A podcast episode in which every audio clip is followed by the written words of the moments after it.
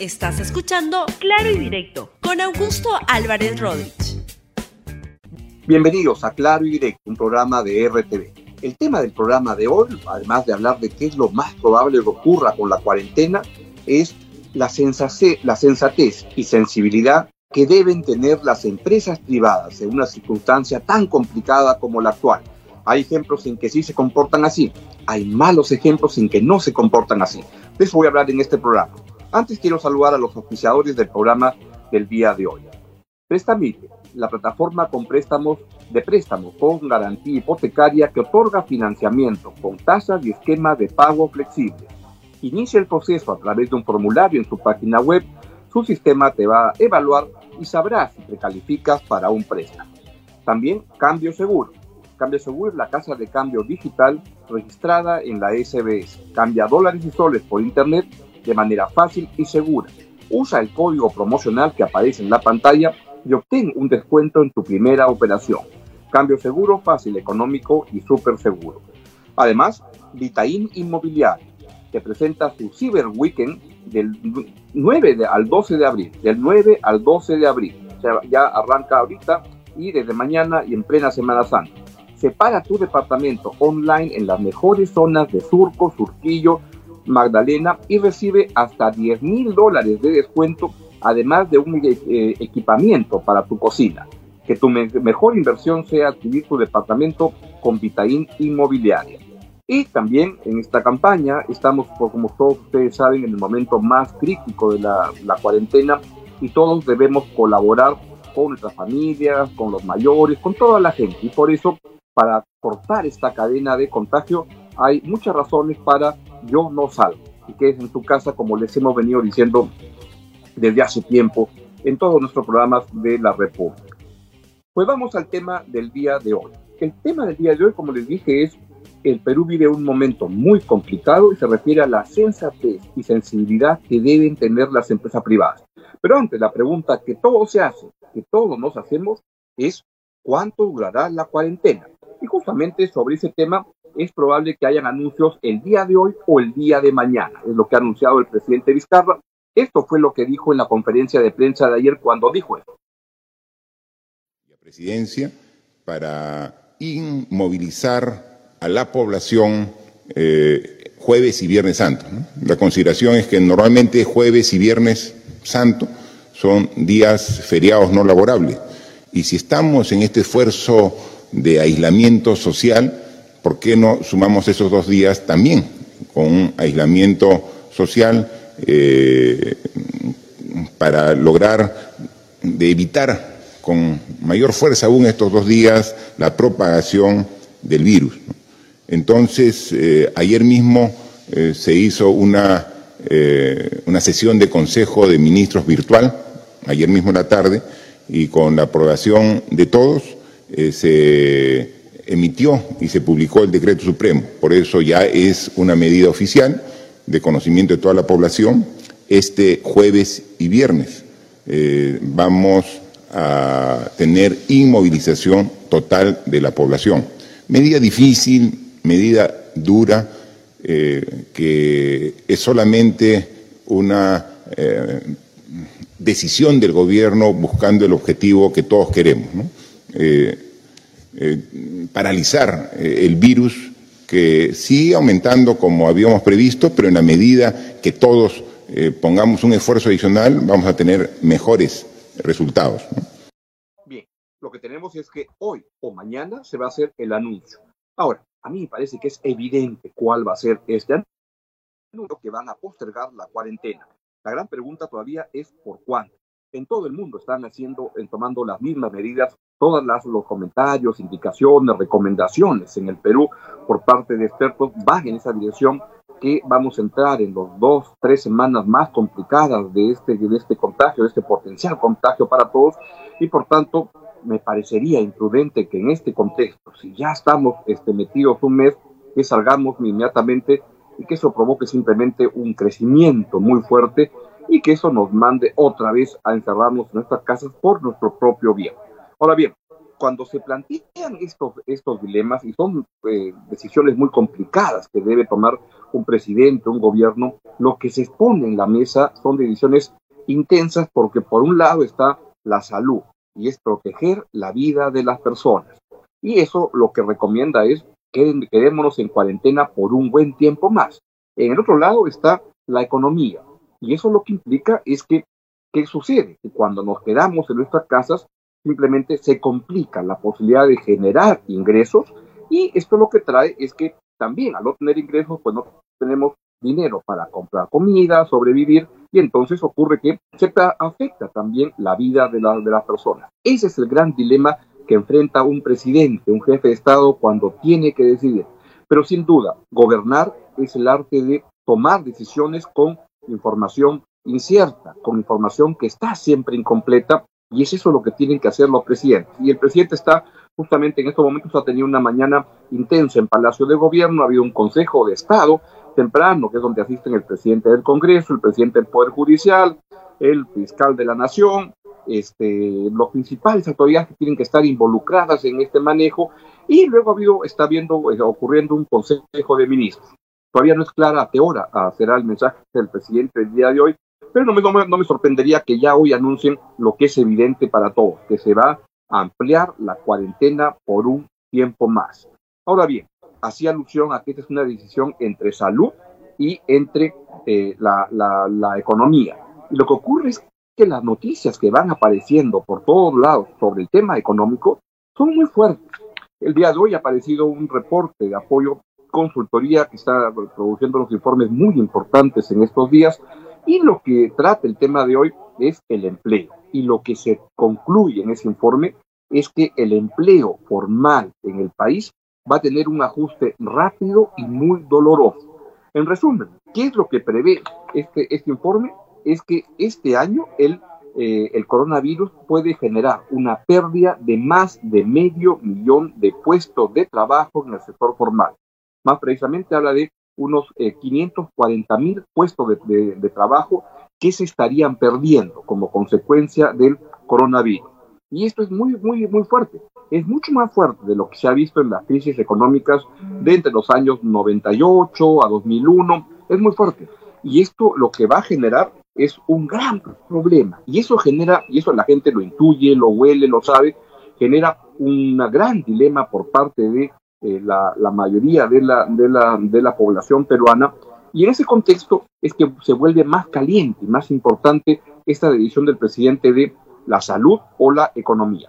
Y ahí lo que vamos seguramente a ir yendo gradualmente es a decisiones como las que veo que están tomando en otros países. Por ejemplo, en Argentina veo que el presidente Fernández lo que está haciendo es, ya este, va, han anunciado que van a postergar la, la cuarentena, pero van a ir permitiendo el funcionamiento de algunos sectores específicos con compromisos en empresas modernas que puedan de alguna manera seguir continuando bajo condiciones de máxima seguridad para sus trabajadores.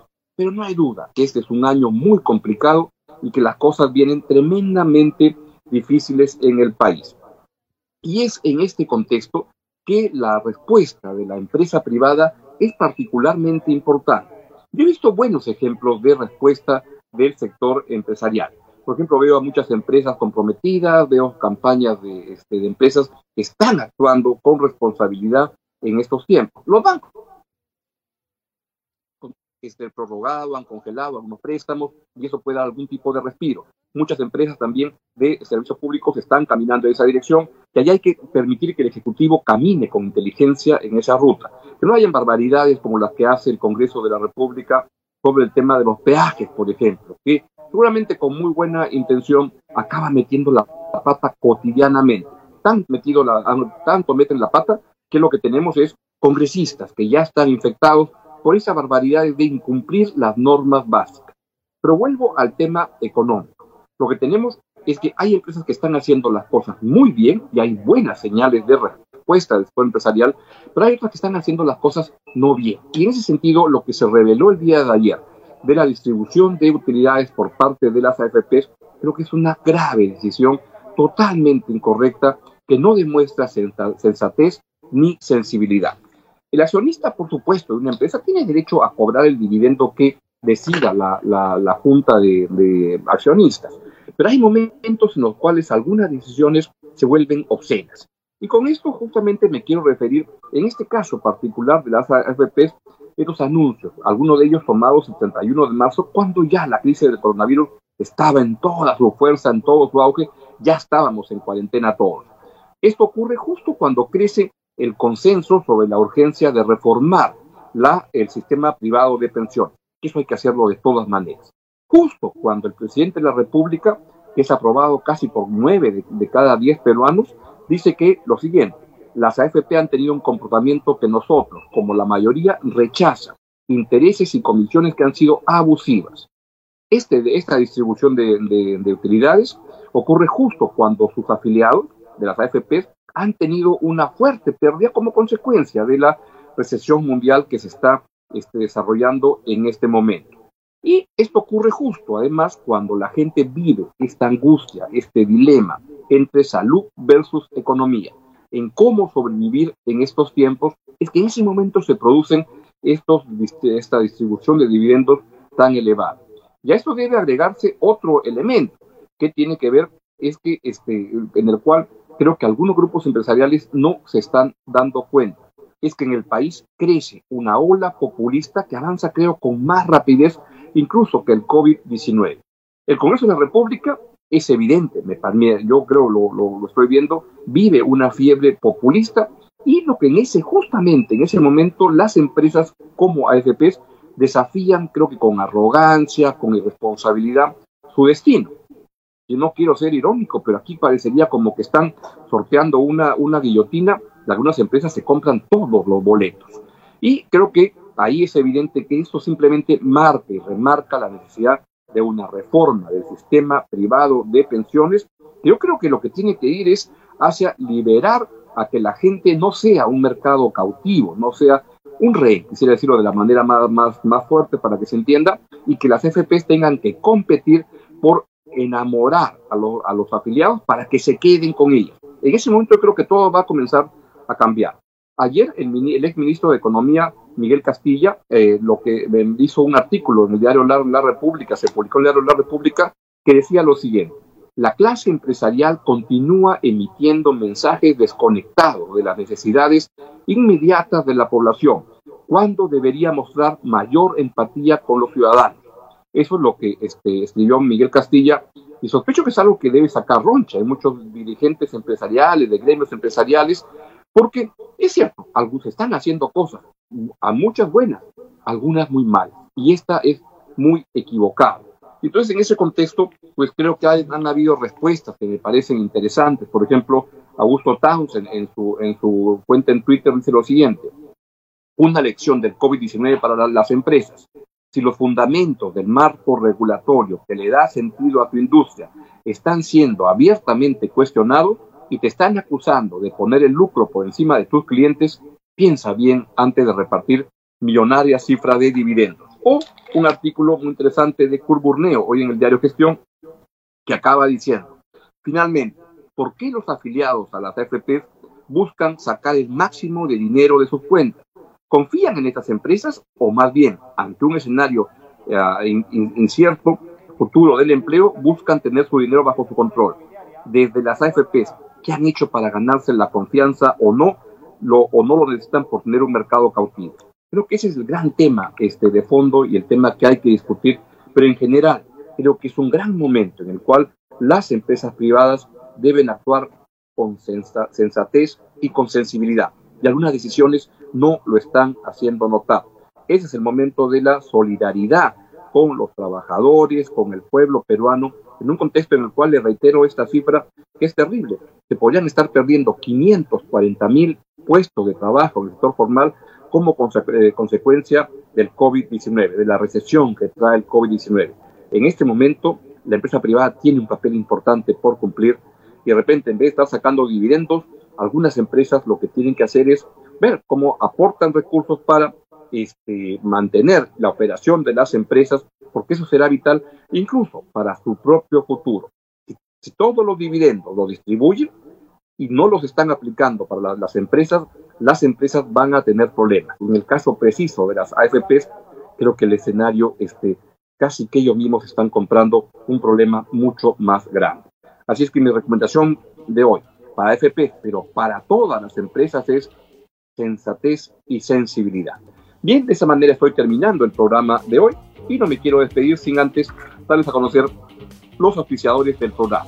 Primero, Prestamite, la plataforma de préstamos con garantía hipotecaria que otorga financiamiento con tasas y esquemas de pago flexibles. Inicia el proceso a través de un formulario en su página web. Su sistema te va a evaluar y sabrá si precalificas a un préstamo. También Cambio Seguro, casa de cambio digital registrada en la SBS. Cambia dólares y soles por internet de manera fácil y segura. Usa el código promocional que aparece en la pantalla y obtén un descuento en tu primera operación. Cambio seguro, fácil, económico y súper seguro. Vitaín Inmobiliario te presenta su Cyber Weekend del 9 al 12 de abril. Separa tu departamento online en las mejores zonas de Surco, Surquillo y Magdalena y recibe hasta 10 mil dólares de descuento, además de un equipamiento para tu cocina.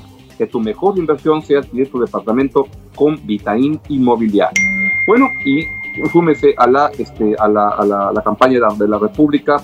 Yo no salgo, es la mejor manera de contribuir con el país y con usted mismo.